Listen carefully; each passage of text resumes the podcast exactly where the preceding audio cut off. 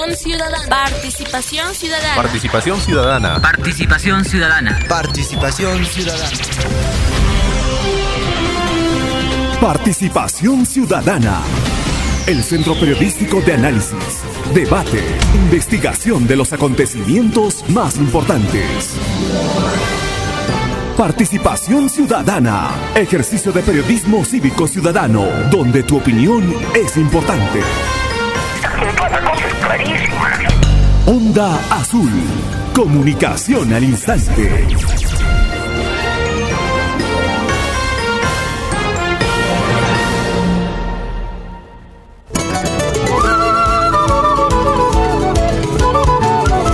Mañana con 30. No, pero para comenzar los programas, una locura. Es viernes. Buenos días amigos, bienvenidos a Participación Ciudadana. Estamos en Radio Onda Azul en los 640 en la amplitud modulada en los 95.7 en la frecuencia modulada en radioondaazul.com. Además en las redes sociales. Hoy estamos a viernes 30 de abril del año 2021. Nelia Maquera, buenos días. ¿Cómo está? Buenos días, Giovanni. 20 céntimos, volumen, por favor. Eh, eh. Hoy es viernes, pues, Giovanni. Vamos a soltarnos un poquito de una semana ardua. Viernes y el cuerpo lo sabe, que no hay que salir. Bueno, el cuerpo lo sabe que sí puedes bailar.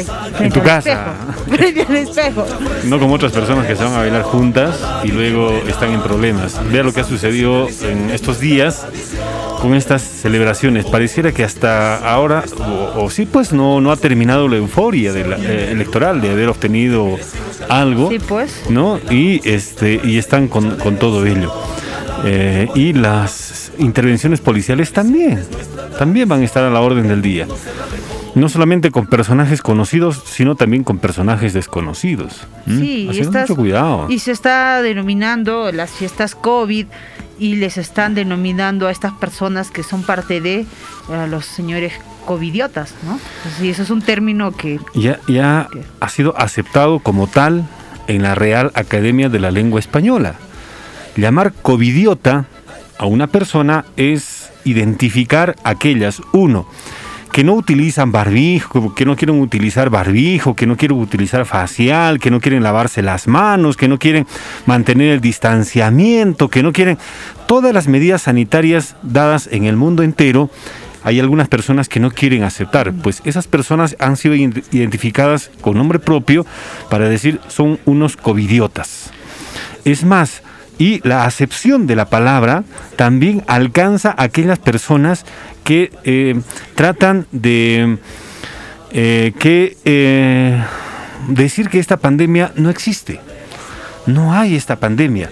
Esta pandemia no es real. Esta pandemia ha sido creada y está en la imaginación de cada una de las personas. Y esta pandemia estudia, pues, ¿se acuerdan ustedes de esa palabra? ¿No es cierto? Esa frase de, una jovencita que lo dijo en Juliaca y fue viral en casi en todo el mundo. Pues a esas personas ya prácticamente se les puede decir covidiotas. Porque, reitero, esta palabra ya es oficial en la Real Academia de la Lengua Española. Y la Real Academia Española ha, ha adoptado como tal porque es, es constante. Eh, eh, cuando un término es usado constantemente lo hace suyo como tal, ¿no? Y lo he explicado a través de este término de covidiota. Entonces, sí, es igual que la palabra computadora. Cuando existió la palabra computadora, cuando se creó la palabra computadora, no existía la acepción como tal. No, no, no existía como tal esa acepción. Sin embargo, este, ya con el uso que se ha tenido, con eh, muchas veces eh, esta, este, grupo este grupo de, personas que han comenzado a utilizar la palabra computadora, entonces ha sido este, estudiada y aceptada como nueva palabra en la RAE, ¿no es cierto? En la Real Academia de la Lengua Española. Pero junto con la palabra computadora también se ha aceptado otro conjunto de, de palabras que no existía. Por ejemplo, el mouse, por ejemplo, teclado, y, etcétera, etcétera, etcétera, que también se da. Lo mismo pasa con el tema del COVID. Lo más resaltante habría sido pues el tema, la palabra covidiota, ¿no? Pero hay otras palabras que también se han juntado y que son parte de ahora de la Real Academia de la Lengua relacionado al COVID-19. Sí, y esto es lo que nos envía el profesor Vladimiro Centeno, él es docente de posgrado de lingüística este, sobre el término de este covidiota. Vamos a conversar con él en un instante. En tanto, dice que la pandemia como un fenómeno médico universal ha generado obviamente una lexicología propia. En este contexto se ha incorporado el adjetivo covidiota, producto de un calco estructural de una palabra compuesta perfecta proveniente del inglés. Este adjetivo se califica a las personas que niegan las normas de prevención contra la COVID-19. Inicialmente es utilizado para carácter de algunos personajes públicos que en defensa de ciertos sectores económicos promovieron los incumplimientos y protocolos. Sí, entonces hay algunas personas, por ejemplo, que han comenzado a a sacarle la, la, vuelta a todo lo que existía, ¿no? Y tratar de, acomodarse, digamos, en, en algunas circunstancias para decir yo estoy en contra de. El año anterior yo recordaba por estas fechas cómo había una ciudadana argentina para decir cómo se puede configurar a, esta, a, este bichito del COVID-19 como una pandemia, como una enfermedad, una pandemia. Oiga, le dice, ¿no? Y recordaban este, cuando conversaban con un colega periodista allí en Argentina, le dice, mire, la este, la fiebre española ha generado más de 24 millones de muertes en el, en el mundo entero. Eh, los cálculos se dan para que esta enfermedad del COVID-19 llegue a, más o menos 2 millones de personas que van a morir al fin de, los 4 o 5 años que puede durar, o tal vez al fin de, año o dos años que puede durar esta pandemia. Por lo tanto, no puede ser considerado pandemia. Entonces, de locos, esta pandemia no existe. Decía la señora argentina, vean ustedes. Entonces, uno en su sano juicio, ¿qué hubiese pasado si es que el COVID-19 no hubiese tenido la intervención de los organismos internacionales, de los gobiernos, de, de las ONGs, no hubiera eh, sido intervenido por los medios de comunicación? ¿Cuántas personas hubieran muerto en un año, solamente un año nada más? sabiendo y conociendo la idiosincrasia del poblador, del ser humano, en cada, en cada, en cada parte donde se encuentra sabiendo ese movimiento, esa, esa idiosincrasia, realmente cuántas personas hubieran muerto. O sea, hubiéramos sobrepasado en este instante, quién sabe, más de 25 o 50 millones de muertes. Lo que se ha hecho es justamente detener todo ello en el confinamiento en la casa y etcétera, etcétera. No quiero usted entender de esa forma, la RAE ya le ha puesto una palabra. Muy bien, eso. y ahora sí estamos en contacto. Está este el profesor Vladimiro Centeno en el teléfono. Él es director de Lingüística Andina de la Universidad Nacional del Altiplano. Muy buenos días, bienvenido a Radio Onda Azul, don Vladimiro. Muy buenos días y un abrazo a todos los uh, hermanos y hermanas de la región de Puno y también a cada uno de ustedes.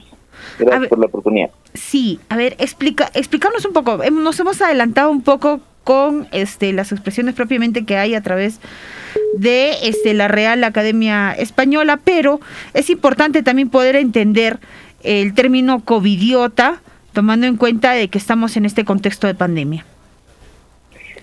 Eh, bueno, eh, en este contexto de la pandemia, desde luego se ha generado toda una lexicología, pero también terminologías eh, que caracterizan pues los aspectos eh, de toda la problemática que estamos afrontando. Y justamente la Real Academia de la Lengua Española en el diccionario ha incorporado uh, una serie de terminolo ter terminologías eh, y de ese conjunto de terminologías resalta el covidiota, eh, la palabra covidiota, que es un adjetivo, eh, principalmente en su origen es una, vamos a llamar, es un calco de una uh, palabra compuesta de origen eh, entre un sustantivo inicial y un adjetivo, pero que en este caso tiene rasgos de adjetivo, covidiota, es aquel término que caracteriza a las personas que simplemente no respetan los protocolos de bioseguridad para afrontar eh, esta pandemia. Eh, en esa medida, eh, este término ha empezado a utilizarse con mayor énfasis, especialmente en Estados Unidos y también en algunos países europeos en los cuales muchos muchas autoridades y, y personalidades públicas empezaron a negarse a cumplir literalmente los, los protocolos de bioseguridad y de ahí empezó a influir en el habla española, en el, en el español, en el castellano, y también eh, em, especialmente en la zona de España y parte de América Latina empezó a utilizarse este término ya como un calco de esa expresión inglesa y ahora se está difundiendo oh, gradualmente, ¿no? Y es un término que ha generado cierta polémica también porque en alguna medida eh, eh, afectaría también en cierta en cierta parte eh, la, la dignidad de ciertas personas que están obligadas también a asumir estos riesgos por sus condiciones de vida para sobrevivir en su cotidianidad. Entonces hay una toda una polémica, pero inicialmente se ha atribuido a ciertas personalidades y autoridades que en defensa de ciertos sectores económicos querían que realmente esos protocolos de bioseguridad no sean determinantes ni vinculantes para el desenvolvimiento de los sectores sociales. Eh, don, Vladimir, Vladimiro, buenos días. A ver, este, ¿y cómo se hace para que la RAE, para que la Real Academia incorpore nuevas palabras? Aparentemente el diccionario ya está hecho, ya no se toca y ah, eso es lo que, lo que nos manda en la actualidad. Pero constantemente hay la inclusión de nuevas palabras. ¿Cómo se hace para incluir esas nuevas palabras en un diccionario? Bueno, en el enfoque tradicional de un diccionario tenía que dictar eh, la manera como se debían utilizar las palabras. Eh, eh, se debía debería ser la entidad que estableciera las normas de uso, etcétera.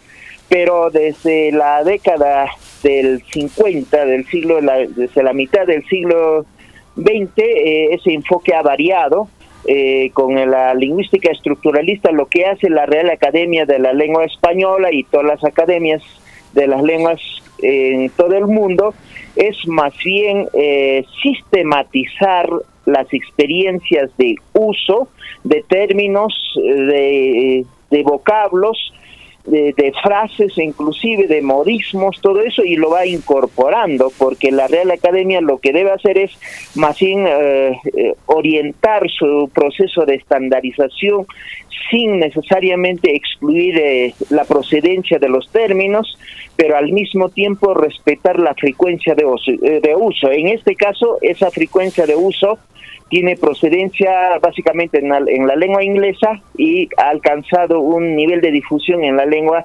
española con su nivel de traducción y, vamos a llamar de copia de su estructura primigenia, ¿no? Entonces, de esa manera se va incorporando. Ahora depende del nivel de uso eh, se sostiene o también queda en desuso la Real Academia de la Lengua Española ya no determina eh, la validez o una invalidez de los términos, lo que establece es eh, proceso de sistematización e inclusión de la terminología por el nivel de, de, uso y de significación dentro de una eh, comunidad lingüística. Ese es el proceso y ese proceso se ha respetado en esta oportunidad, ¿no? Y claro, y este explicaba usted bien al principio cómo esta palabra es compuesta, o sea, es COVID y es la palabra COVID-19 y la palabra idiota, ¿no? Que, que significa eh, corto de entendimiento, no quiere entender, no, no tiene los conocimientos como para entender, ¿no? que es una persona poco inteligente, en fin, o sea, esas dos palabras lo han juntado y han hecho la palabra covidiota. Sí, eh, pues con, mayor precisión diríamos que básicamente se refiere a aquella persona que se niega a acatar los protocolos de bioseguridad que establecen las entidades de salud, o sea, el Ministerio de Salud, los organismos internacionales de salud, en este caso la OMS, establece eh, los protocolos de bioseguridad, pero hay sectores sociales que se niegan a acatar digamos, eh, el respeto a esas normas, ¿no? Básicamente se refiere a esas personas, a esas personalidades, a esas eh, autoridades inclusive, políticas que han asumido una postura de no asumir esos protocolos. Perfecto. Y junto con esta palabra también hay un conjunto de palabras que también se han incluido dentro de la RAE. Por ejemplo, covidiota, persona que se niega a cumplir las normas sanitarias dictadas para evitar el contagio de la COVID. También están las acepciones de las otras palabras y estas palabras son covidcidio, exterminio de multitud de personas causado por la pandemia del COVID, covidengue, coexistencia de la COVID y del dengue en una misma persona. Uh, covidiosía sería, ¿no es cierto? Actitud de la persona que con eh, exhibición de su riqueza eh, evita adaptarse a algunas de las normas sanitarias más comunes dictadas para evitar el contagio del COVID. Covidismo corriente de opinión que no cuestiona los planteamientos científicos y políticos adoptados a raíz de la pandemia de la COVID. En fin, hay una serie de palabras, no, es solamente una palabra, sino una, una sucesión de palabras relacionadas a esta pandemia que se inició el año 2020. O sea, va a marcar el año 2020 para el inicio de estas eh, de la utilización de estas palabras y cómo es incluida rápidamente en la RAE, ¿no? Exactamente, y, de ese conjunto de palabras eh, todavía eh, va a haber un periodo de, vamos a llamar, de aceptabilidad y de funcionalidad de esos términos. ¿no? Eh, si esos términos mantienen su nivel de uso en la comunidad académica, en la, en la cotidianidad, en las instituciones públicas, entonces va a ser, van a ser términos vigentes pero sí eh, por, por uh, la manera como se enfoca también la utilidad del término, de la palabra, especialmente eh, tomando en consideración su significado, eh, atribuir el significado atribuido, entonces pueden eh, seguramente una buena parte de estos términos, de estos vocablos van a quedar también en desuso, eh, pero sin embargo, del conjunto, por lo menos un 50-60% de las terminologías que se han desarrollado en este contexto de la pandemia eh, van a quedar ya permanentes en el diccionario de la Real Academia de la Lengua Española. Y sí, ve usted este conjunto de palabras que aparentemente son, este, son, llaman la atención. Coronaboda Boda celebrada durante la pandemia del coronavirus. Corona bebé. Bebé nacido durante la pandemia del coronavirus. Covidivorcio, ¿no? Este, que se han divorciado durante la pandemia. Y así, una, una serie, llama la atención realmente. Y como usted dice, va a ser el uso cotidiano que se quede o que se quede en desuso, que se quede en el hablar nuestro o que se quede en desuso. ¿Mm? Sí, exactamente. Eso ya eh, la, comunidad, eh, los miembros de una comunidad lingüística determinan el nivel de utilidad del término. En función a eso, ya la Real Academia de la Lengua Española o de otras academias eh, van a también considerar su permanencia o ya simplemente también queda como un eh, digamos, arcaísmo dentro del sistema lingüístico y como ha ocurrido de un modo permanente eh, dentro de la Real Academia de la Lengua Española y en el diccionario. Entonces, eh, los lingüistas históricos van ahí sistematizando aquellos términos que tenían una utilidad, pero por una falta de uso cotidiano y público han quedado también desuso eh, y del mismo modo seguramente van a ocurrir. Sin embargo, aquellos términos que derivan de acciones muy concretas,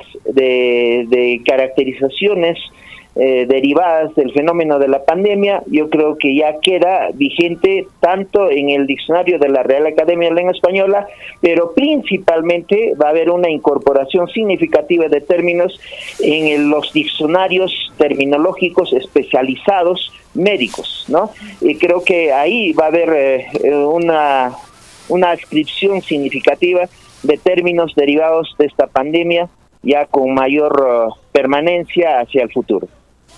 Eh, a ver, don Vladimiro, el solo hecho de escuchar el término idiota, es un idiota o algo así, suena obviamente despectivo. sin embargo, agresivo, Agresivo. ¿no? El hecho de, o de, de ofensa, Claro, ¿no? Entonces, ahora el utilizar el término covidiota, obviamente a una persona que no está haciendo caso a las reglas, podría ayudar a que por lo menos se acepte que estamos en un contexto donde miles de personas ya han perdido la vida.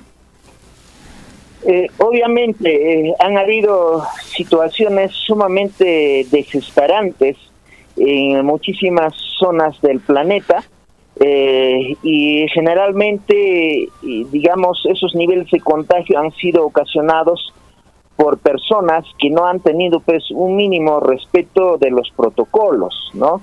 Eh, y la necesidad comunicativa, la necesidad de explicitar, la necesidad de caracterizar esas actitudes, esos comportamientos, ha generado eh, la construcción, la innovación de estos, de estos vocablos, porque cuando están en el diccionario normal son vocablos, pero cuando pasan a los diccionarios especializados ya se convierten en términos porque definitivamente ya categorizan aspectos de un fenómeno. Y en este caso eh, buena parte de los ter- de, las palabras que se están innovando están pasando ya casi directamente a los eh, diccionarios terminológicos eh, médicos.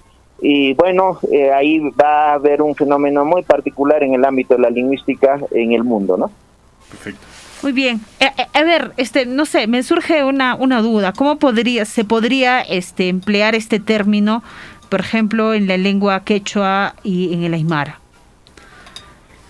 Ah, eh, bueno, eh, igualmente mediante el calco eh, semántico principalmente, eh, porque a veces el, la simple refonologización empobrece más bien. Entonces, eh, el tema está en qué medida también eh, la colectividad asume el valor de ese término como relevante o no relevante. Va a depender de eso en el ámbito social, pero en el ámbito termino, en el ámbito terminológico médico yo creo que ya se está estandarizando y sirve justamente para caracterizar a aquellas personas eh, que no acatan los protocolos de bioseguridad, ¿no? Eh, las, eh, las normas sanitarias. Eh, en ese aspecto el médico tiene mayor necesidad de uso. Ahora, a nivel poblacional también hay cuestionamientos eh, del modo en que se ha afrontado, se ha orientado, se ha explicado el, el, el problema del COVID-19, la, la- en la pandemia. Entonces ahí hay una polémica y este término eh, está todavía un tanto impreciso en el sentido que realmente también eh, eh, puede afectar a aquellos sectores que han sentido la obligación de un poco eh, vulnerar algunas normas por una necesidad existencial, vamos a llamar, por una situación de apremio social, porque tenían que sobrevivir. Entonces, en esos aspectos puede generarse más bien eh, un rechazo también social de un eh, de este término. Entonces, eso seguramente va a ir ingresando a un proceso de, vamos a llamar, ecuación entre su fundamentación médica y, y, y nivel de aceptación social y creo que está en, estamos en ese proceso porque han habido opiniones también que señalan si en una condición en un gobierno no se han generado las condiciones necesarias para afrontar esta pandemia no se puede eh, digamos uh, calificar con ese término con la facilidad que se pueda que con la facilidad necesaria a las personas entonces y ese va a ser el proceso hacia adelante. Eh, sin embargo, por el momento, especialmente a nivel de las autoridades que exigen el cumplimiento de las normas, sí ya es de uso ya regular, eh, por lo menos en esos ámbitos específicos. Muy bien, muchas gracias a usted por esta comunicación gentil con Radio Onda Azul, don Vladimiro. Muchas gracias y un abrazo. Son las 7 de la mañana con 58 minutos. Las dos últimas palabras. ya. Las dos últimas palabras. A ver. Coronabulo. Noticia falsa sobre el coronavirus que se difunde rápidamente. Por ejemplo, este avión que pasaba por las alturas y dice que arrojaba el coronavirus y etcétera, etcétera. ¿no? ¿Cómo eso corrió como reguero de pólvora? Claro, pero eso fue a raíz de alguien que ocupa un cargo público y que lo dijo abiertamente. Porque si no iba a pasar desapercibido, tal vez, ¿no? Tal vez pueda pasar. Corona histeria. ¿Mm? Dice alarma provocada por el miedo a contraer el coronavirus. Esa es, la... Tantas veces hemos hablado de, este tema con, la doctora de Atahualpa, con Oscar Vilca, ¿no es cierto?, de cómo las personas tratan de, salir de sí como para, evitar el, contagio, ¿no? Y esa es el, otro, la otra orilla, ¿no? Como para decir, para calificar esto a una corona histeria y este vamos vamos a vamos a conocer un, un, poco más de estas de estas palabras. Y claro que sí puede provocar alguna reacción de nuestros oyentes. Bienvenidos para que podamos conversar sobre este tema en viernes de lingüística claro por supuesto.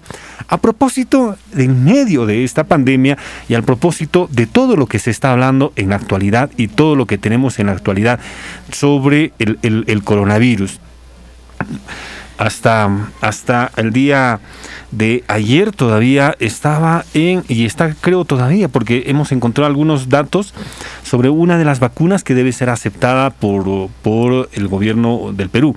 Pero el gobierno del Perú no puede aceptar como tal si es que en la Organización Mundial de la Salud no pasa una serie de protocolos, una de las vacunas.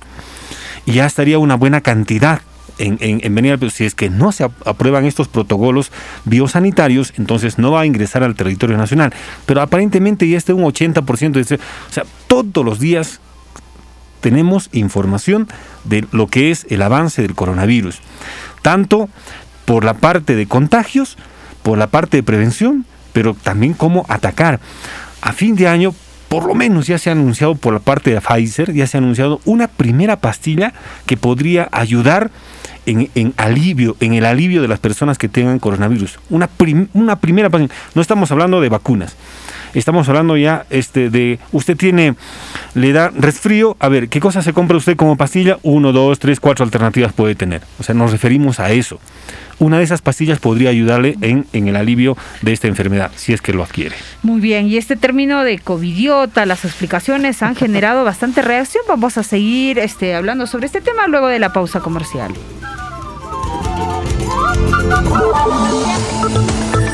En los 640 AM. Onda Azul. Participación ciudadana.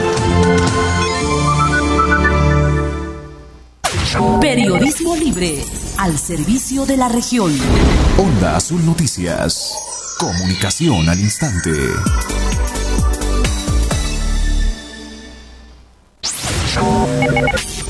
Primeros en la información. Actualización de titulares.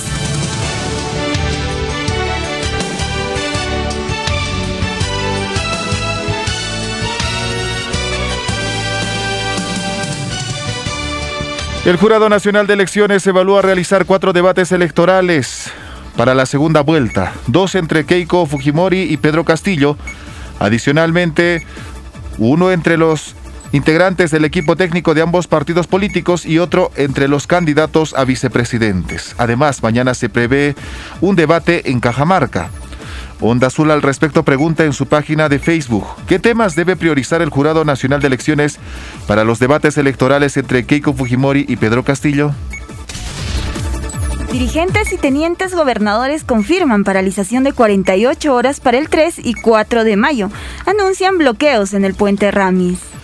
Vecinos del Girón Amazonas de la ciudad de Ilave llamaron a Serenazgo y detuvieron a una madre de familia que estaba en estado de ebriedad y maltrataba a sus hijos.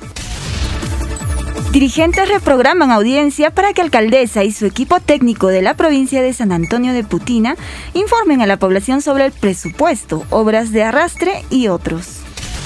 Un infortunado minero perdió la vida tras recibir impacto de una roca en el centro poblado Lunar de Oro cuando se dirigía a su trabajo. Expresidente regional asegura que su gerente está respondiendo con resultados en la actual gestión de Agustín Luque Chaina. Alcalde de Puno habría consentido suba de tarifa del servicio de agua potable, según regidor Richard Tipo. El reajuste o incremento en la tarifa de agua potable está sujeto al decreto legislativo 1280, según coordinador de la SUNAS Puno. Otra vez estudiantes que realizarán su internado en los diferentes establecimientos de salud piden equidad en la distribución de los implementos de bioseguridad y el pago de un estipendio de 930 soles. Candidato al municipio escolar del Colegio Tercer Ciclo de Ayapata promete a sus compañeros gestionar el retorno a clases semipresenciales y o presenciales. A nivel nacional, según el organismo peruano de consumidores y usuarios, Petroperú y Repsol subieron precios de combustibles hasta en un 2.5% por galón. La Comisión de Economía, Banca, Finanzas e Inteligencia Financiera del Congreso de la República aprobó por insistencia del dictamen que autoriza un nuevo retiro de hasta 4 UIT de los fondos de la AFP. Defensoría del Pueblo insta a candidatos presidenciales a respetar la autonomía de la institución. Ministerio de Salud da inicio a vacunación contra la COVID-19 para 18.000 internos de ciencias de la salud de las distintas universidades del país. BioNTech espera tener vacuna para todos los menores de edad dentro de pocas semanas. El Papa Francisco afirma que beatificación de José Gregorio Hernández traerá esperanza a Venezuela. Mientras tanto, en las notas deportivas, no pudo. Sport Huancayo perdió ayer 2-1 ante River Plate de Paraguay en el Estadio Nacional por la fecha 2 del Grupo E Copa Sudamericana.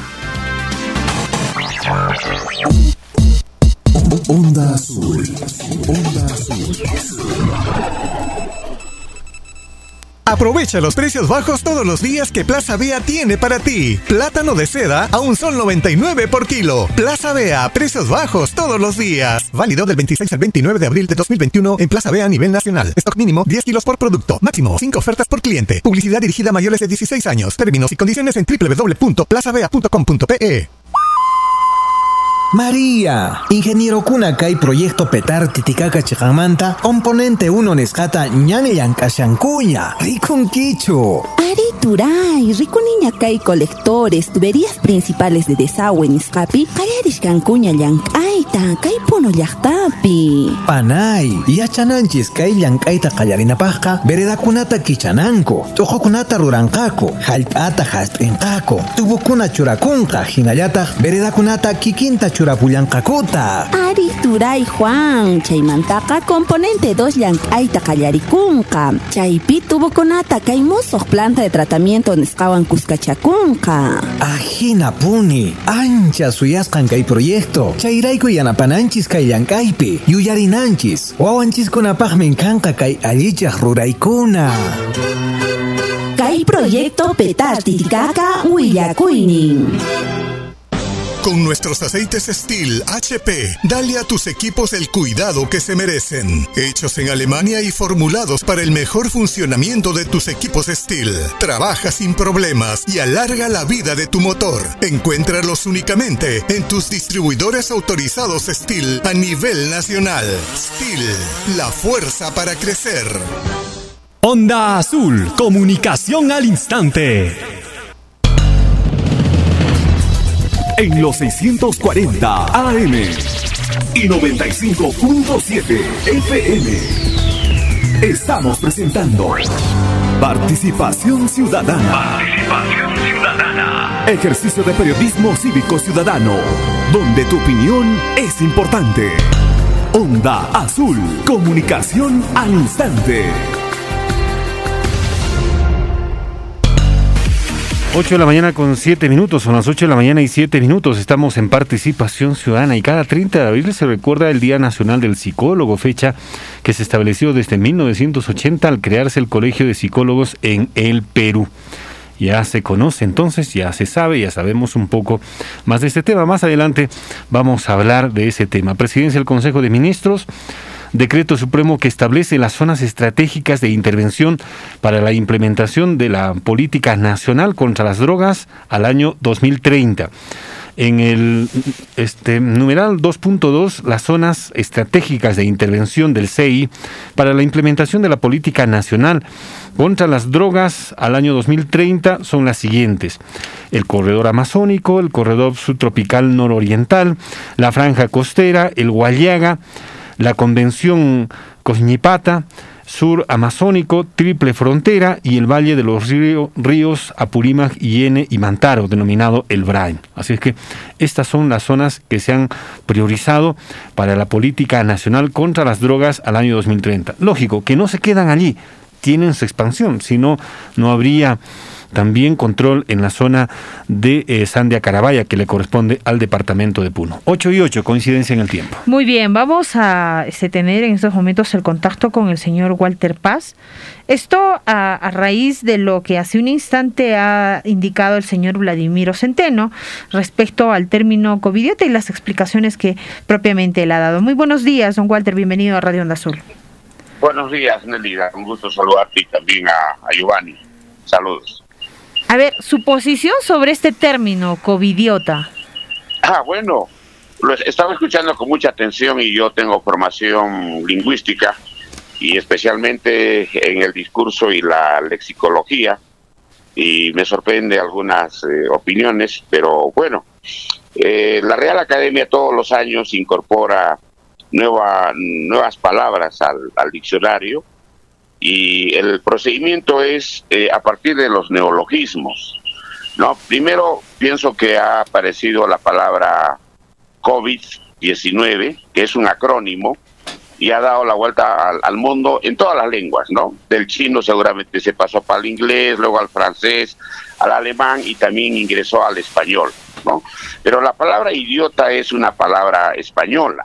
Idiota que se puede usar como insulto en, el ámbito común, cotidiano, idiota, pero se usa también en la psicología, en los tests de inteligencia y la persona que no cumple con un estándar este, está categorizado, calificado como idiota.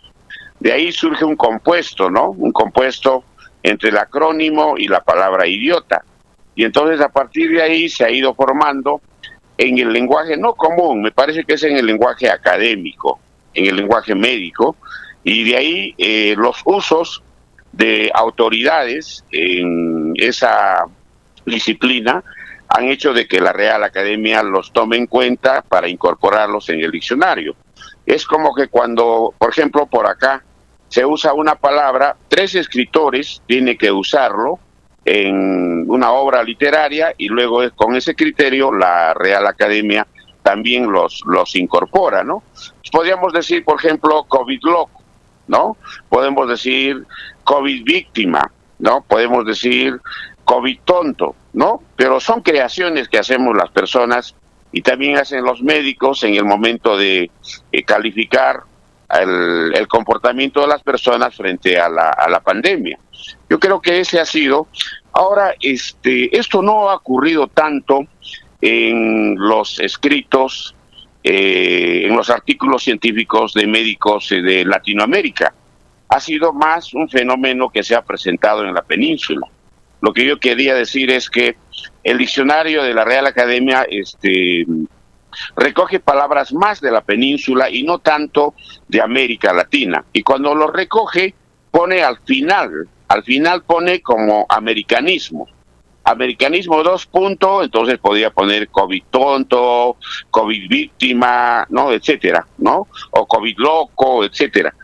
Pero como no ha ocurrido el fenómeno y ha ocurrido en Europa, entonces pertenece más a una reflexión de los lingüistas eh, eh, europeos. Ahora, no es cierto que el hecho de que estas palabras hayan sido recogidas por la Real Academia en España eh, los latinoamericanos tengan que usarlo como una imposición. Puede que la puedan usar, puede como no lo pueden usar, porque, bueno, depende un poco de ahora de las variaciones también que ocurren. Y casi generalmente eh, no, no ocurren adjetivos. Los fenómenos que ocurren en la creación de nuevas palabras a partir de los términos se, se hacen a partir de eh, sustantivos. ¿no? Y hay variaciones de sustantivos.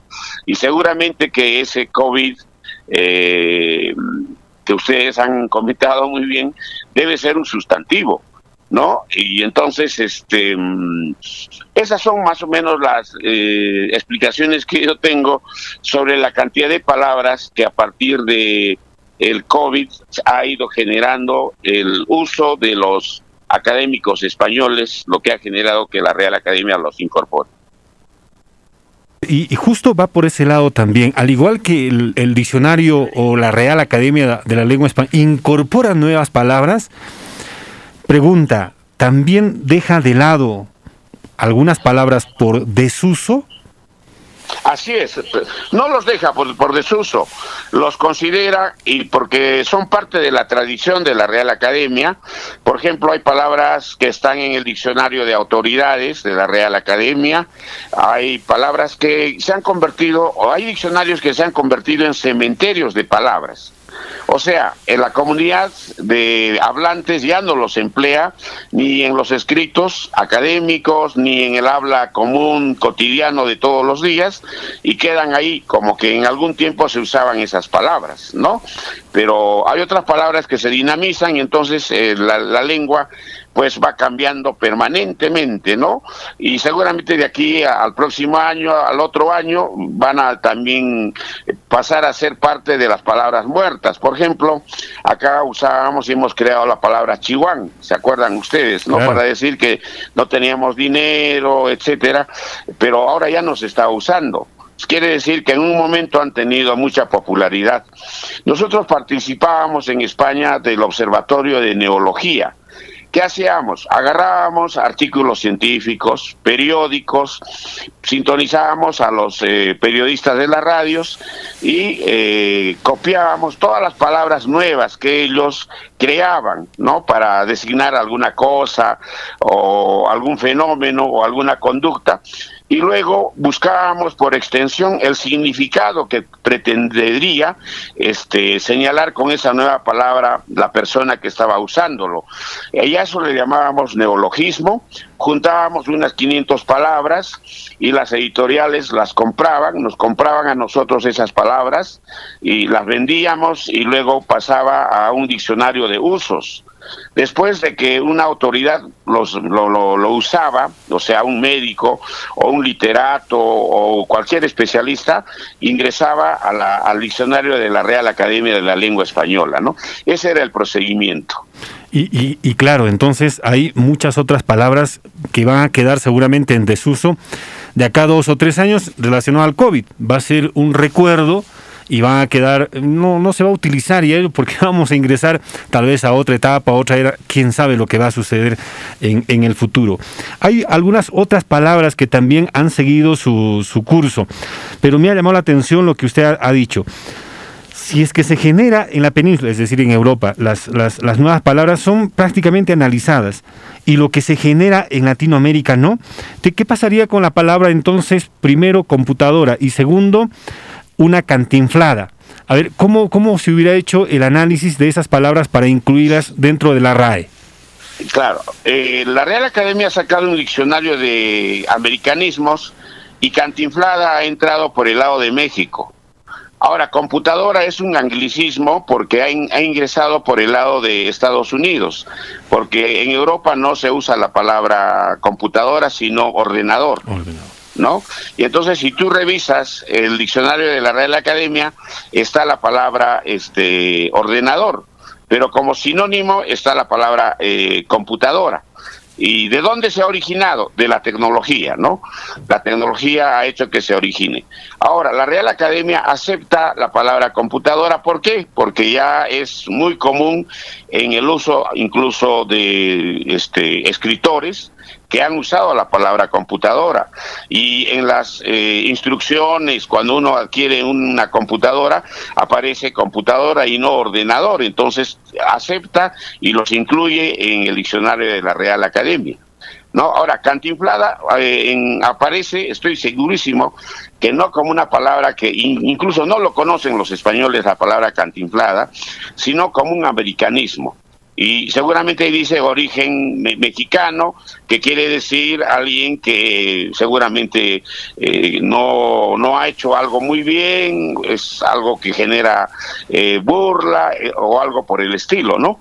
Entonces así se van generando las palabras y evidentemente también han denunciado pues que en, en España hay mucho racismo, incluso en la aceptación del lenguaje de América Por eso es que han creado ese diccionario de americanismos, ¿no? Y siempre van a ver ustedes que las palabras que hemos creado en Latinoamérica los ponen al final. ¿no? Y las palabras que ellos los han creado los ponen al comienzo, ¿no? En el diccionario de la Real Academia de la Lengua Española. Y perfecto, y tiene que ser toda una disciplina como para realmente admitir como, como palabra, ¿no? Una serie de estudios que tienen que hacerse lingüísticos. Don Walter, muchas gracias por esta comunicación, gentil con Onda Azul. A ustedes por la oportunidad, buenos días. 8 de la mañana con 18 minutos. Una palabra, miren cómo genera un espacio para, para conversar y nos envían un, un mensaje de texto para decir, las fiestas COVID ya no deben ser fiestas COVID, ¿sí? covitono. Claro, habría que evitar los covitonos. Y mira, todo lo que ocasiona un covitono en estas este, posiciones que tienen ambos profesionales. Sí. Nos envía un mensaje de texto, ya no relacionado a este tema, sino a otro tema. Buen día, eh, soy padre de familia, en que en verdad estoy indignado por la UAN-CB, por la Universidad Andina, ya que mi hija el año pasado ha ingresado a esta universidad, pero sin embargo nos prometieron devolver el dinero por derecho de ingreso, pero sin embargo hasta la fecha no se ha hecho efectivo la devolución, la verdad los que manejan la UAN-CB eh, tendrían que pensarlo dos veces o atender estos pedidos. Como quiere que es una institución privada, sería bueno, pero también ahí están los, las instituciones que tienen que velar por ello. Eh, una recomendación, eh, ahí está el mismo, la misma Defensoría del Pueblo, está el propio Indecopi y, si usted prefiere, también la Fiscalía. Entonces ahí se han quedado o están este, varias, eh, varias, varias instituciones que sí podrían ayudar en torno a, a estos temas y cómo es que se pudiera también colaborar con las con las familias. Hay otra nota que sale en la en el diario oficial peruano, resolución directoral 020 este, Minedu designan asesora legal de la Dirección Ejecutiva de Proyecto Especial de Inversión Pública, Escuelas Bicentenario. ¿Se acuerdan ustedes de los colegios de alto rendimiento? ¿No es cierto? Entonces, ahí ahora este proyecto de escuelas del Bicentenario. 8 con 20. Muy bien, son las 8 de la mañana con 20 minutos. Esta, este, hoy viernes estamos cerrando esta primera semana del proceso de vacunación este, para las personas adultos mayores en la este en algunas provincias de la región de Puno. Y hay datos para ver si es que por lo menos conocemos estos reportes. Está en el teléfono el director regional de salud el doctor Walter Oporto con quien vamos a conversar un instante. Doctor cómo está muy buenos días bienvenido a Radio Onda Azul Buenos días. A ver, doctor, esto, eh, esta, esta primera semana de, de vacunación, ¿cuál es el, el, reporte que se tiene hasta el momento, sobre todo la vacunación en provincias? Bueno, mire, eh, desde el día de eh, miércoles hemos empezado la vacunación en provincias. El avance en realidad es menos del esperado, pero suponemos que en los siguientes días debemos de incrementar la vacunación, sobre todo cuando empecemos a vacunar a los mayores de 70 años. Todavía no tenemos la autorización mm, porque el gobierno ha fijado metas muy muy estrictas eh, para la vacunación de tal manera de que para empezar a vacunar a los mayores de 70 necesitamos la autorización del nivel central. Entonces cuando tengamos esa autorización seguramente vamos a poder incrementar un poco más la cantidad de, este, de, de vacunados. Hasta el momento tenemos 3.379 adultos mayores de 80 años, eh, este, el reporte del día de ayer, aunque debe ser un poco más porque hay, brigadas que han estado eh, también vacunando en, en, los hogares. Entonces, pero uh, hasta el momento del corte hubieron 3.379 personas vacunadas. Días. Y, y, a ver, ¿cuál era la meta programada para esta primera semana y eh, qué porcentaje se ha avanzado con estos 3.379? Bueno, mire, la, la cantidad de adultos mayores de 80 años que nosotros tenemos registrados en, en la RENIEC es eh, alrededor de 30 mil eh, personas. Eh, por supuesto que hay que tener en cuenta que muchos de ellos ya no viven en la región, muchos han, por la cuestión de la pandemia y por otras razones, viven en otras regiones. otro porcentaje también importante vive en el campo, ¿no? El campo todavía no lo estamos eh, no estamos vacunando en, las zonas rurales y por supuesto también otro porcentaje no eh, no desea la vacunación. Entonces esa cifra de cuántos realmente mm, eh, este, van a ser vacunados eh, vamos a conocerlo en los siguientes días. Pero como le digo, en el padrón aparecen 30.000 adultos mayores de 80 años. Y digamos que haciendo una interpretación no real, no concreta, pero se había alcanzado solamente el 10% de este grupo etario. Eh, claro, claro, en el, de acuerdo al avance, sí, pues hasta el momento es así. Ahora va, ¿cómo, cómo está el, el, el, avance en distritos y en, en especialmente en las capitales de provincia, que tenemos la data también, ¿no? ¿Cuál es el expertise? Una vez más le preguntamos esto, ¿qué es lo que está diciendo, qué es lo que está recogiendo el personal de salud por parte de las personas que están en esto, en estas provincias? Mire, eh, todavía estamos en plena campaña, ¿no? Entonces, hasta el momento tenemos, como se dice, un poco más del 10% de avance, eso tiene que incrementarse en los, en los siguientes días. Y de hecho, eh, mire, el, tema es de que, como le digo, uh, hay un porcentaje importante de personas que no, no desean vacunar, ya sea porque, bueno, lamentablemente la mala información ha influido en ello. Y eh, tenemos esa, esa, situación otra de que hay un porcentaje de adultos mayores que hay, los, que, hay que ir a vacunarlos al domicilio. Afortunadamente ya varios este, municipios eh, distritales están colaborando en eso, han ofrecido su, su apoyo y eso también va a ayudar eh, de manera importante a, poder, eh, digamos, vacunar a este grupo de mayores de 80 años. A ver, doctor, en, en este grupo de, de, los, de las personas mayores de 80 años se, se hacía la pregunta, eh, ¿son para las personas eh, en general o solamente para los que tienen el seguro integral de salud y propiamente a los que corresponden a salud? No, no, a todos, a todos. Ahora el enfoque es territorial, es decir, que se escoge un territorio y a todos los mayores de 80 años, sin importar eh, mm, eh, sus condiciones, incluso en su nacionalidad.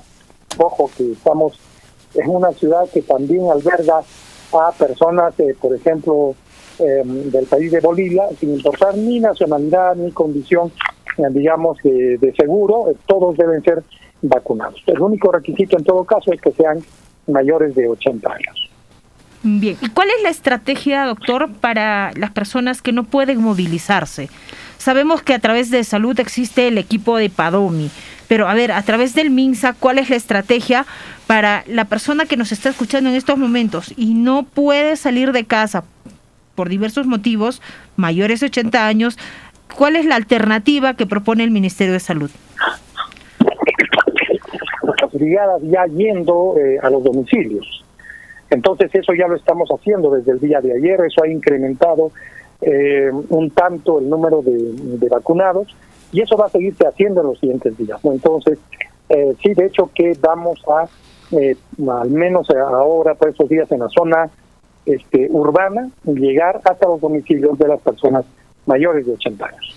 ¿Hay alguna línea telefónica y algún responsable, doctor, para poder tener mayor contacto a este tipo de personas?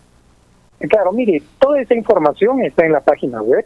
Entonces, este, mire, los adultos mayores pues no utilizan obviamente estos medios digitales, pero los vecinos, los familiares, no tienen que eh, proveerse de, esa información a través de, la de la página web de la Dirección Regional de Salud, que hayan encontrar esa información, los números de teléfono, o bien apersonarse también a los establecimientos de salud.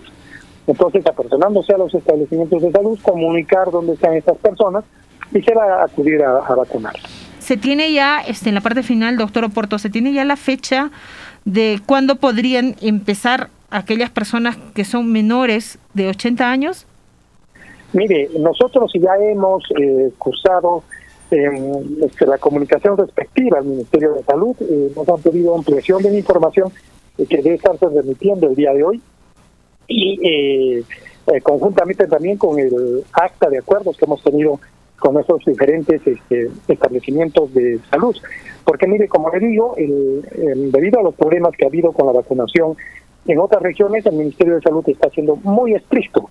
Es decir, no podemos nosotros eh, hacer, eh, digamos, otra actividad, sino solamente las que ellos autoricen. Esperemos que hoy día nos autoricen, ¿no? Y eh, estaríamos empezando o este fin de semana o eh, el día lunes. Entonces ahí sí se va a incrementar de manera muy importante porque eh, los adultos mayores de 70 años pues son el mayor número que los de 80. Y esa, esa información, esa data, doctor, ¿la maneja propiamente la Dirección Regional de Salud? Eh, claro que sí. Eh, mire, Ah, el, ¿Podemos hablar de eh, cifras, doctor? El, el padrón nominal está, eh, para poder acceder al padrón nominal, eh, lo que se tiene que hacer es, hay un enlace eh, que también está, eh, en, ah, digamos, este, publicado en la, en la página web y en ese enlace tenemos esa, esa información. Es esta, esta aplicación que dice pongo el hombro, doctor. Es decir, las Sí, personas claro. mayores tienen que Póngalo. registrarse. O sea, primero tiene que registrarse a través de esta plataforma y de acuerdo a ello, esa información es trasladada hacia la Dirección Regional de Salud. ¿Es así, doctor? Eh, solamente para aquellos que no figuren, que son en realidad muy pocos. Son los que no figuran en el padrón, porque en este padrón figuran los 130 mil adultos mayores que eh, tenemos eh, este, en la región. Sí, don, eh, a ver, don Walter, justo para este caso de precisión de las, de las personas, en Lima se informaba que el padrón se ha hecho en una primera instancia de acuerdo al RENIEC. Luego se bajó al, al, al tema del sector salud, el Ministerio de Salud y E-Salud. Y también se bajó al tema de los programas sociales y etcétera. Se ha cruzado la información. ¿Esta información que ustedes tienen ha sido cruzada, ha sido elevada al ministerio y cruzada con todos estos programas? Claro que sí, pero aún todo, aún todo hagamos eso, va a haber, porque ya hemos identificado incluso algunas personas que no figuran en el padrón. También recuerde que tenemos personas indocumentadas, pocas, pero hay. Entonces esas personas lo que tienen que hacer es aproximarse a los establecimientos de salud y eh, este el procedimiento queda a cargo nuestro y se procede a vacunar. Perfecto. Y también la recomendación, esta, este portal web que, que se, nomi- se denomina Pongo el Hombro, ¿sirve en la actualidad también para Puno? Claro, para toda la región. Perfecto, muy bien. Muchas gracias por esa comunicación. Listo. Muy Gracias, amables. Son las 8 de la mañana con 30 minutos. 8 de la mañana y 30 minutos. Y justo Nélida, en Lima se va a iniciar, en Lima se va a iniciar el, el- la vacunación para las personas de 70 a 79 años. En Lima. Más de 1.300.000 adultos mayores, 300.000 personas que tienen 70 años a 79 años, 1.300.000 a nivel nacional. Y en Lima están registrados 462.306. Imagínense. Entonces, tal parece que este se va a continuar con la- las personas adultas de 80 años que no hayan accedido durante esta semana.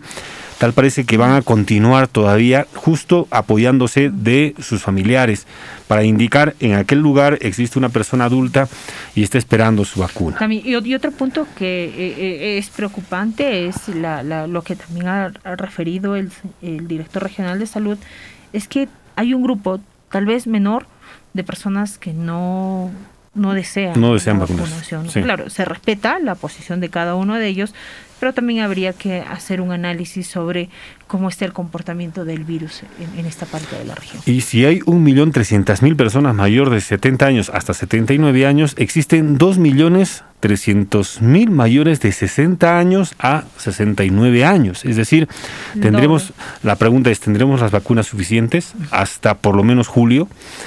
Cuando se vaya el señor Sagasti, ¿cuánto habrá vacunado? Él entusiastamente va, va a indicar un porcentaje, pero la realidad nos muestra otra, ¿no? De eh, más o menos eh, 300 mil personas mayores de 80 años, solamente se ha vacunado 3 mil.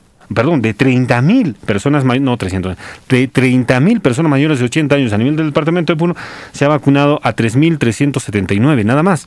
Re- llegaría al, al 10%. Esto tenemos que acotar que muchas personas mayores de, están dentro del padrón han fallecido. Uno, dos. Otras de las personas mayores ya no viven en Puno, están viviendo en otras regiones.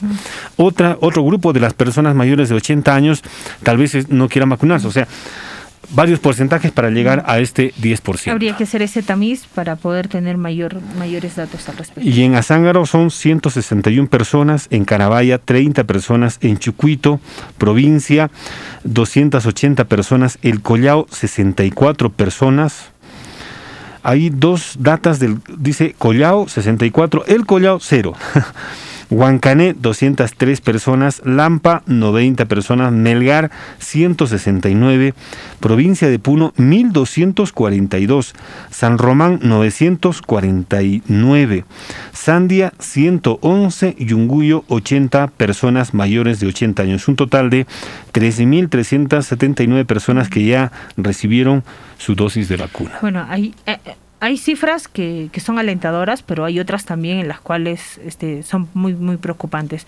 A esto llamar a las autoridades para que puedan involucrarse un poco más y colaboren con este proceso de vacunación que les va, este, por lo menos, llevar a la calma a muchísimas familias. Son las 8 de la mañana con 34 minutos, regresamos luego de la pausa.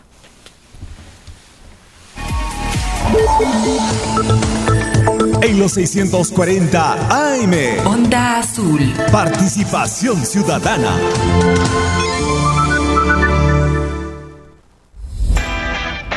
¿Quieres ofrecer tus servicios o productos de tu negocio y así incrementar tus ingresos? Ven y anuncia en Onda Azul en nuestras plataformas 640 AM, 95.7 FM y radioondaazul.com.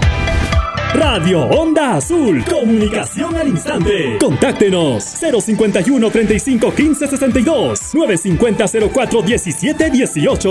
Ubícanos. Quirón Conde de Lemus 212. Porque anunciar es vender más. Aprovecha los precios bajos todos los días que Plaza Bea tiene para ti. Trozos de atún Campomar, lata por 170 gramos a 3 soles 80 y con tarjeta O a 3 soles 50. Plaza Bea, precios bajos todos los días. Válido del 26 al 29 de abril de 2021 en Plaza Bea a nivel nacional. Stock mínimo 10 unidades por producto. Máximo 5 ofertas por cliente. Publicidad dirigida a mayores de 16 años. Términos y condiciones en www.plazabea.com.pe y en www.tarjetao.pe. Onda Azul, comunicación al instante en los 640 AM y 95.7 FM. Estamos presentando Participación Ciudadana. Participación Ciudadana. Ejercicio de periodismo cívico ciudadano, donde tu opinión es importante. Onda Azul, comunicación al instante.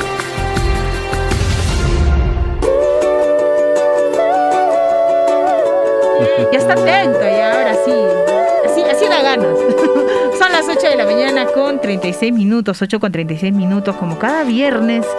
A partir de esta hora siempre entramos en contacto con la doctora Berta Gualpan, la psicóloga amiga de aquí de Radio Onda Azul, porque hay varios temas que tocar, hay este muchísimos este casos que se han presentado en estos días, pero lo más importante también es poder recordar que el día de hoy es el día del psicólogo. Vamos a empezar saludando a la doctora Berta Gualpa y también saludándole a ella por su día. Doctora, muy buenos días, bienvenida.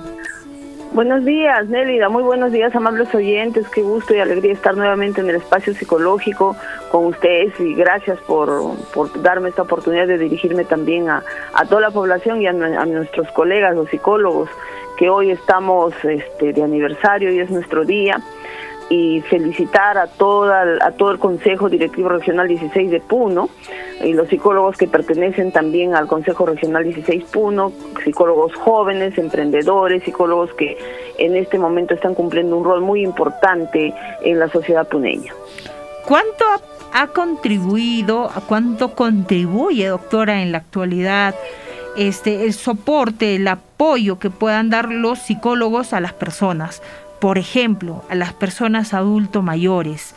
Eh, ellos, las personas adultos mayores, están angustiados, se sienten como encerrados, tal vez privados de su libertad de poder salir o tener las costumbres que solían hacer antes. Yo recuerdo que en el Parque Pino, en la Plaza de Armas, solíamos ver sentados a personas que peinan canas en las bancas conversando, este, haciendo muchísimas cosas, pero en la actualidad es poquísimo. la presencia de, este, de este grupo de personas. A ver, ayudar desde casa. Sabemos que el número de psicólogos en el país y por ende en la región Puno es menor. Quisiéramos tener este profesionales psicólogos que permitan tener mayor este sostenibilidad a las personas que están este preocupadas, pero a ver, cómo apoyar, doctora, y eh, entender de que el psicólogo es un soporte y no es que están locos. Sí, es importante conocer el rol del psicólogo en diferentes ámbitos, digamos, en diferentes áreas de la ciencia. Y en estos momentos, de hace un año que estamos este, con esta pandemia, el psicólogo ha, tenido o ha, participado como un agente muy importante en, la, en el soporte de la salud mental, eh, sobre todo en Puno. ¿no? Eh, en Puno hemos hecho un trabajo bastante intenso y fuerte con aproximadamente 137 psicólogos que han, han trabajado por dos meses eh, haciendo atención gratuita a quienes desde aquí les envío un saludo muy muy especial para ellos porque han sido personas desprendidas, han hecho un trabajo gratuito, han trabajado con, con toda la población puneña y esto ha trascendido mucho más, ¿no? Nos llamaba gente de Moquegua, gente de Tacna, gente hasta de Arequipa, nos llamaban para la atención gratuita y eso ha sido muy importante, el trabajo que ha hecho el psicólogo puneño a nivel regional. Eh, y lo que hemos visto en este proceso de, ayuda a la población puneña es el, el, trabajo que han hecho con el adulto mayor, como bien mencionabas, eran los más, son los más afectados en este encierro que estamos viviendo. Y ha habido muchos casos de depresión, eh, quienes también este, han recibido el soporte psicológico eh, de los psicólogos que han estado haciendo esa atención gratuita y que todavía a la fecha recibimos algunas llamadas y tratamos de ayudar lo más que podamos. De verdad la población más vulnerable ha sido pues los niños y los adultos mayores eh, que requieren un soporte permanente y es importante deslindar la idea de que el psicólogo no trabaja con trastornos mentales o no tienes que estar loco para acudir a un psicólogo, ¿no? el psicólogo es el profesional científico de la salud mental que trabaja en el, aspecto de prevención de, de prevención mm. de los diversos problemas que puedan ocurrir, más que todo en ese sentido, de ayuda, consejería, orientación y psicoterapia. Es el trabajo que hacemos los psicólogos. A ver, este doctor, ayúdanos un poco más a, a, a, los ejemplos o a los casos, casuísticas que se han venido dando.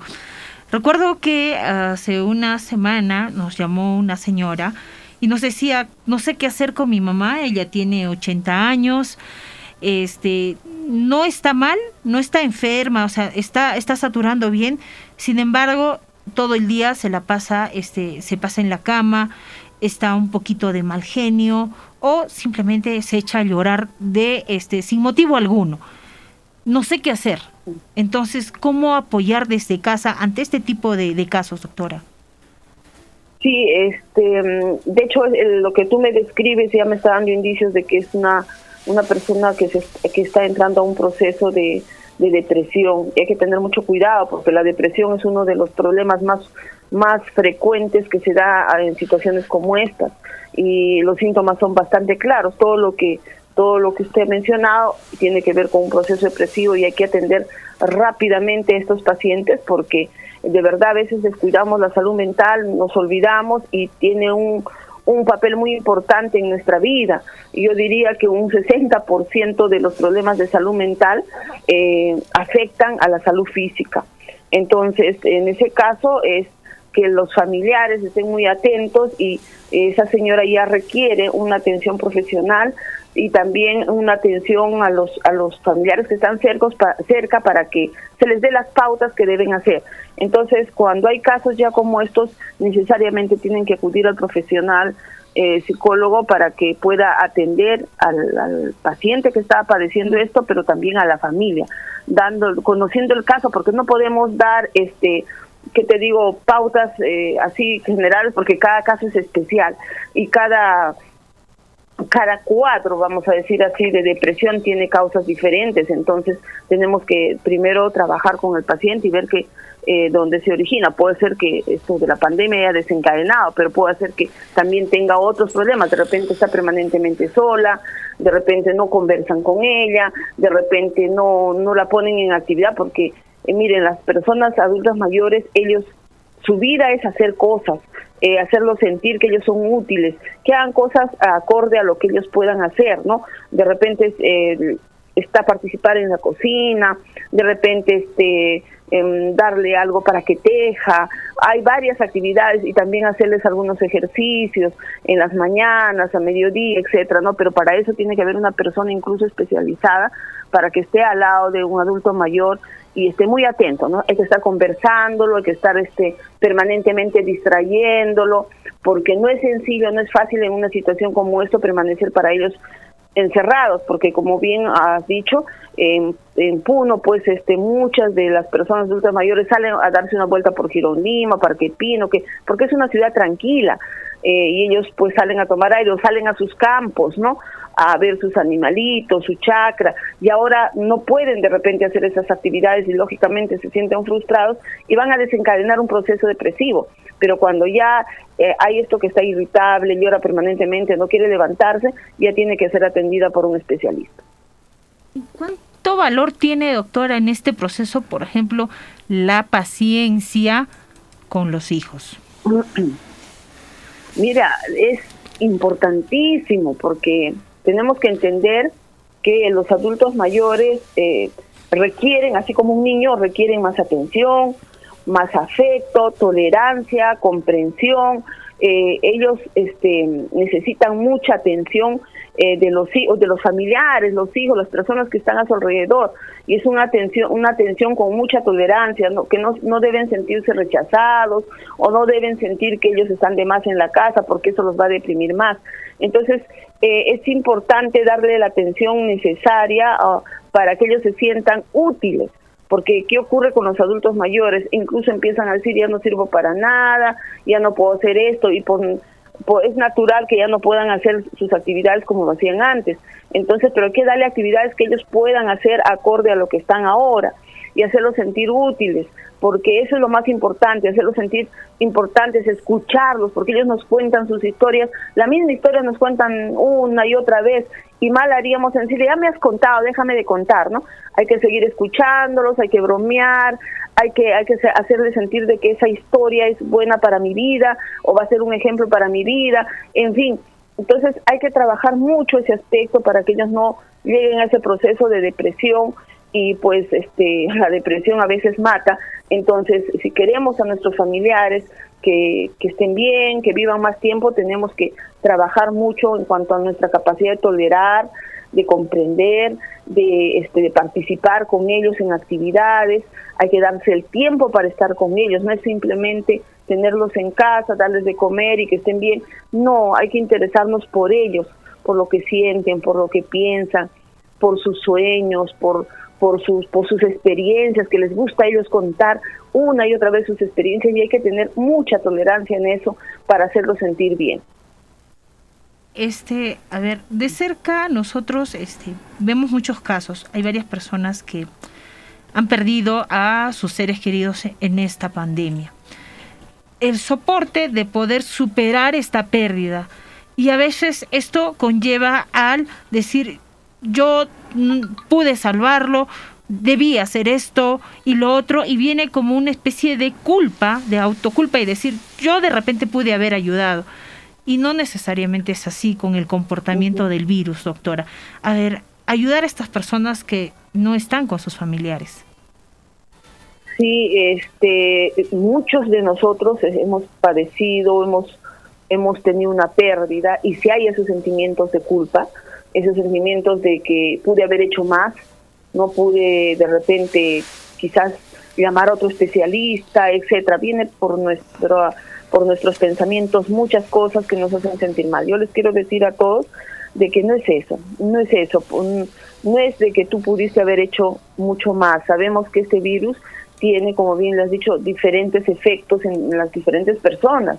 Eh, lo que estamos viendo y hace poco, nomás hace dos días me entero que una amiga mía joven de 29 años a 30 años ha fallecido, mientras que un familiar de ella de, de 60 años se ha salvado, ¿no? Entonces también depende del organismo, depende cómo responde el organismo al tratamiento médico, pero también depende de cómo nosotros respondemos desde el punto de vista espiritual y psicológico, esa parte que nos hemos olvidado de trabajar, de cultivar, la parte espiritual, la parte psicológica. A veces eh, dejamos de lado ello, pero eh, tiene un, poder enorme en nuestro sistema inmunológico, el hecho de, de, sentir, de sentir que necesito vivir o aferrarme a la vida. Entonces, eh, los familiares que se han ido eh, se van por muchas razones, ¿no? Se pueden ir porque no, se, no respondió al, al tratamiento, eh, porque su organismo ya no resistió, o, o, por muchas otras razones, pero no porque tú no hayas hecho nada. No podrías hacer más, imagínense si los médicos mismos, eh, teniendo en las manos de los pacientes, a veces no pueden salvarlos porque no funcionan los medicamentos, o faltó oxígeno, o faltó eh, las camas UCI, qué sé yo. ¿no? Entonces no debemos sentirnos culpables, sino más bien tranquilizarnos. Y es normal, te digo, en ese proceso de duelo, que pasemos por esas etapas. En el primer, la primera etapa es de, de negación, de no querer aceptar y también de sentirnos culpables. Pero en la medida que va pasando el tiempo, vamos comprendiendo que no es así y vamos vamos aceptando gradualmente la partida de nuestros seres queridos. No es fácil, no es sencillo. Y esto va a variar de persona a persona. Eh, puede haber personas que lo van a superar rápidamente en meses, puede haber personas que lo van a superar de repente en un año, etcétera, ¿no? Es un proceso que gradualmente eh, vamos a ir aceptando la partida de, nuestros seres queridos. Eh, para ello tenemos que nosotros ya ser conscientes de que somos seres humanos y como seres humanos pues no tenemos el poder para poder este mantener eh, sanos o vivos a nuestros familiares. Yo creo que muchos de nosotros hemos hecho todo lo posible por sobrevivir, por luchar contra este virus. Este, hemos tratado de que de repente nuestros familiares también eh, vi vivan, ¿no? Y, y, venzan este virus, pero no debemos sentirnos culpables, sino más bien ahora debe, debe llevarnos a pensar y agradecer a Dios los que hemos sobrevivido este a este virus, de que nos da una oportunidad para vivir, cuidarnos eh, y también cultivar más lo que había mencionado, el aspecto espiritual, ¿no? Es eh, la oración, el acercamiento a Dios de verdad, es un, un remedio increíble que ayuda muchísimo, ¿no? Si tienes mucha fe, te ayuda muchísimo a, a cerrarte a la vida, a luchar contra esta enfermedad o contra cualquier daño que puedas eh, que pueda estar acechando. Doctora, otra de las casuísticas es este un tema y los datos que, que, preocupan. Conversábamos hace un instante con el director regional de salud y él hacía referencia sobre esta primera semana de vacunación y tocaba un tema que preocupa, de que hay un porcentaje, no es mayor, pero que preocupa, que hay personas mayores, obviamente adultos mayores, que se niegan a la vacunación. Cuál debería de ser el rol de los hijos en estos casos para apoyar, para hacer entender, para evaluar, para analizar la importancia de la vacuna en medio de esta pandemia. Sí, sí se ha visto estos casos, no solo en a nivel nacional se ha visto casos de adultos mayores que, que niegan esa vacunación porque lamentablemente también los medios de comunicación cumplen una función muy importante en influenciar a las personas, ¿no? Entonces, por los medios de comunicación a veces escuchamos que las vacunas no tienen efecto, que ese es falso, que solamente un 20%, un 30%. Entonces, al parecer, escuchan una serie de noticias eh, que son desfavorables eh, contra las vacunas y, y muchos de ellos deciden no vacunarse, ¿no?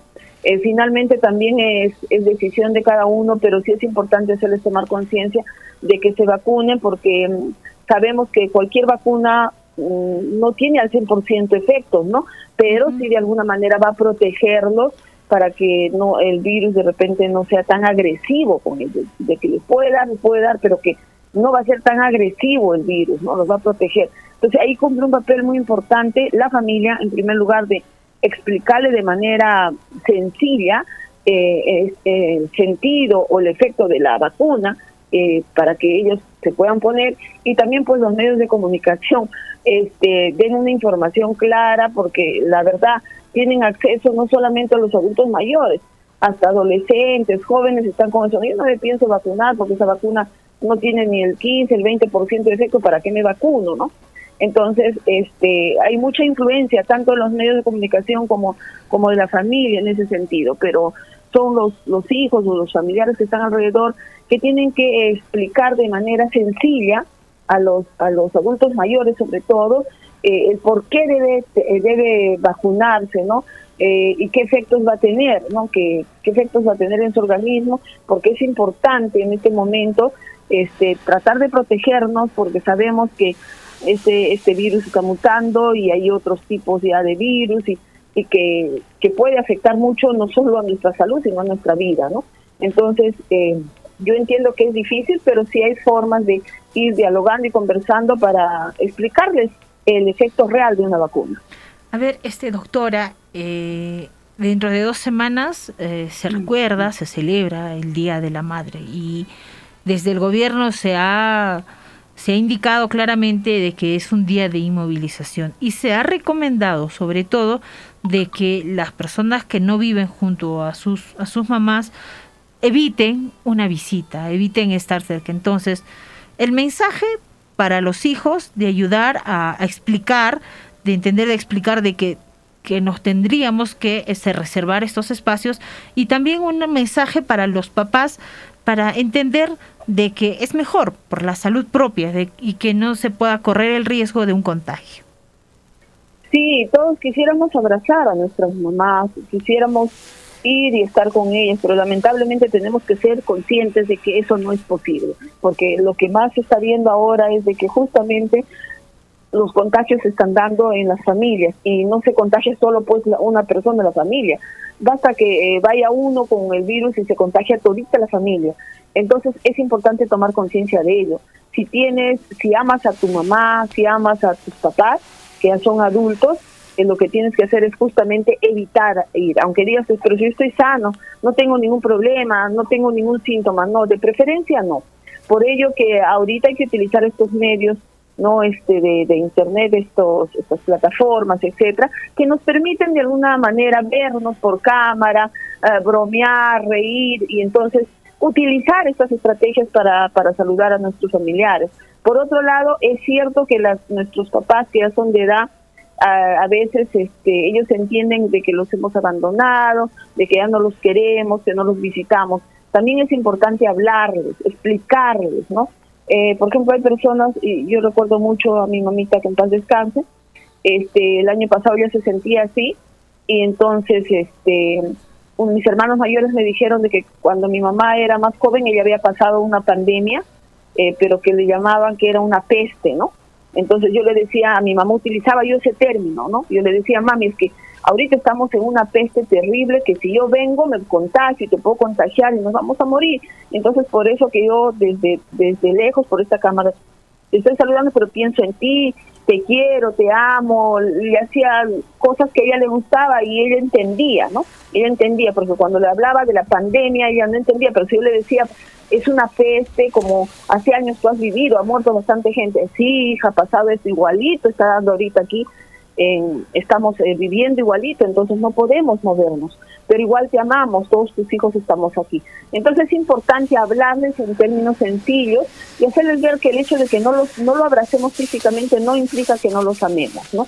sino que están presentes todos los días de nuestra vida en, en nuestro pensamiento, en nuestro corazón. Es complicado, pero sí tenemos que eh, hacer todo lo posible para que ellos se sientan bien. Pero lo más recomendable es de verdad no acercarse a sus papás que son ya de repente de la tercera edad, que están mucho, mucho más vulnerables a contagiarse. Bueno, y este, este mensaje entendemos de que ha llegado a muchísimas personas, sobre todo de poder saber de que es mejor cuidarnos y luego de repente poder evitar muchísimas penas y sobre todo dolor. Doctora, es en estos últimos minutos.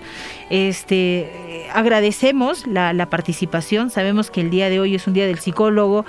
Mucho antes de repente una, un abrazo, ¿no? Un, un brindis, no se puede dar, pero desde ya nuestro agradecimiento con usted con los psicólogos que han contribuido y esperemos que se pueda dar otra vez este espacio de apoyo y soporte en esta segunda ola. Los hemos tenido en la primera ola, ha sido de mucha ayuda, pero esperemos también de que los psicólogos, los profesionales puedan contribuir en esta segunda ola.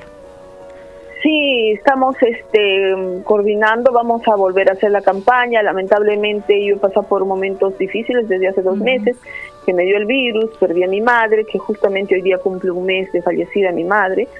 Pero bueno, ahí estamos adelante, sé que ella está bien, sé que ella está en un lugar especial, así que estamos bien, aunque duele un poco, pero bueno, vamos adelante. Y este, todas estas cosas un poco mm, me han detenido para avanzar en ese aspecto, pero ya gracias a Dios, y yo agradezco muchísimo a Dios por la vida y por la salud. Entonces vamos a retomar nuevamente nuestras actividades en el Colegio de Psicólogos y vamos a hacer una serie de actividades eh, este, este proyecto de hacer la atención gratuita está en pie y voy a coordinar con el grupo de psicólogos que han participado u otros psicólogos que quieran integrarse para prestar esta ayuda psicológica gratuita porque también sabemos que en una situación como esta eh, la población en general no estamos en condiciones económicas como para acudir a un tratamiento psicológico particular porque tiene un costo. Eh, vamos a tratar en lo posible de ayudar eh, a la población puneña con el cariño que le tenemos. Agradecer a ustedes por el espacio y finalmente saludar a todos mis colegas tanto a los colegas que pertenecen al Consejo Regional 16 como a los, a los colegas que aún no pertenecen y a felicitarles por el trabajo que están haciendo y el esfuerzo que han hecho. Muchos de ellos también se han contagiado, así han seguido trabajando, otros han fallecido cumpliendo su trabajo, sus obligaciones. Recordar también a ellos eh, el trabajo que han hecho, que se han expuesto para ayudar a las personas y han perdido la vida también eh, los colegas psicólogos en el área de salud. Y saludar a todos estos psicólogos que siguen arriesgándose por ayudar a las personas, porque esta es nuestra esencia. La esencia de un psicólogo es eh, ayudar a los demás, aún dejando de lado nuestros propios problemas. Colegas, un abrazo, felicitarles por el trabajo que hacen en nuestra región Puno y este que sigan adelante y sigamos juntos para ayudar a nuestro a nuestro querido Puno. Muy bien, muchísimas gracias doctora y hasta el próximo viernes. Hasta el próximo viernes, bendiciones. Muchas gracias. Muy amable. Son las 8 de la mañana con 59 minutos y desde ya nosotros no queremos despedirnos sin antes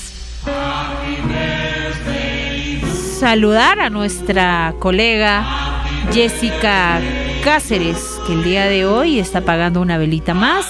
Para ti, Jessica, un abrazo enorme, saludos a toda la familia. Y bueno, que Dios siempre te derrame bendiciones. Gracias por acompañarnos siempre. Ya tiene mucho más años que Nelly Maquera, Jessica Cáceres. Me refiero a la experiencia en radio, ¿ah? por si acaso. Jessica, comadre, un abrazo y pásala muy bonito el día de hoy en casa junto a toda la familia. Nosotros nos despedimos. Hoy es viernes, pásenla bonito, el día del trabajo. Sí, hay que seguir trabajando en el periodismo, nosotros no paramos, así que nos reencontramos el día lunes a partir de las siete y media. Buenos días.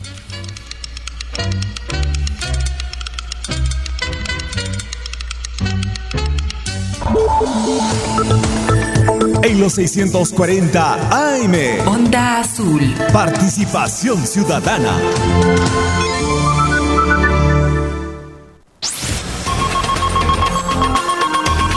El Centro de Noticias de Radio Onda Azul presenta el avance informativo de la hora.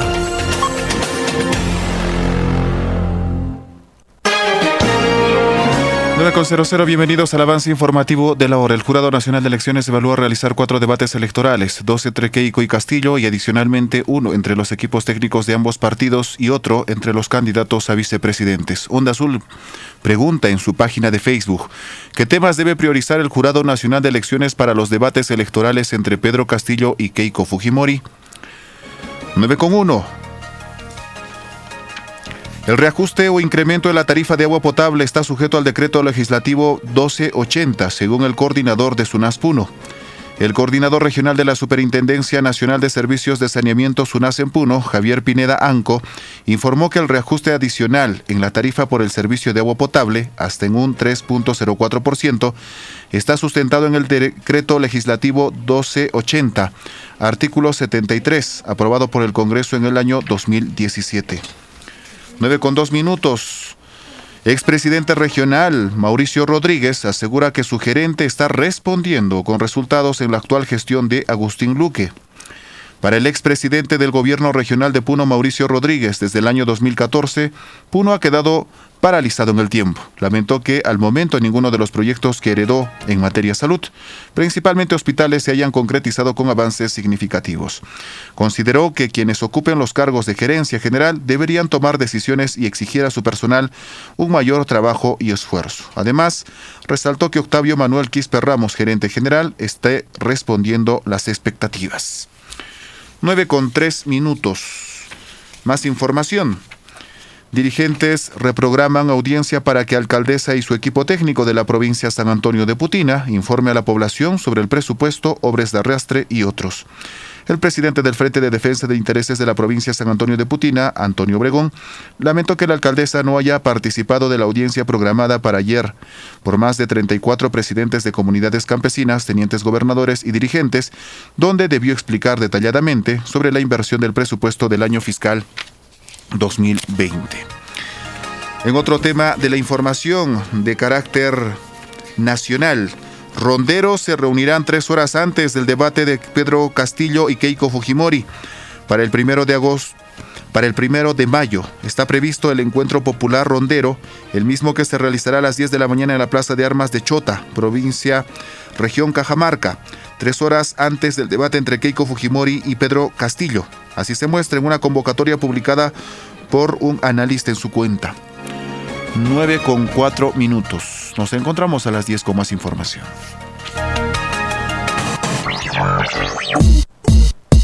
Onda Azul. Onda Azul. Este Día de la Madre, regálale a tu mami influencer un equipazo gracias a Claro. Cómprale el Moto G9 Power de 128 GB sin cuota inicial, pagándolo en 12 cuotas mensuales con el plan Max ilimitado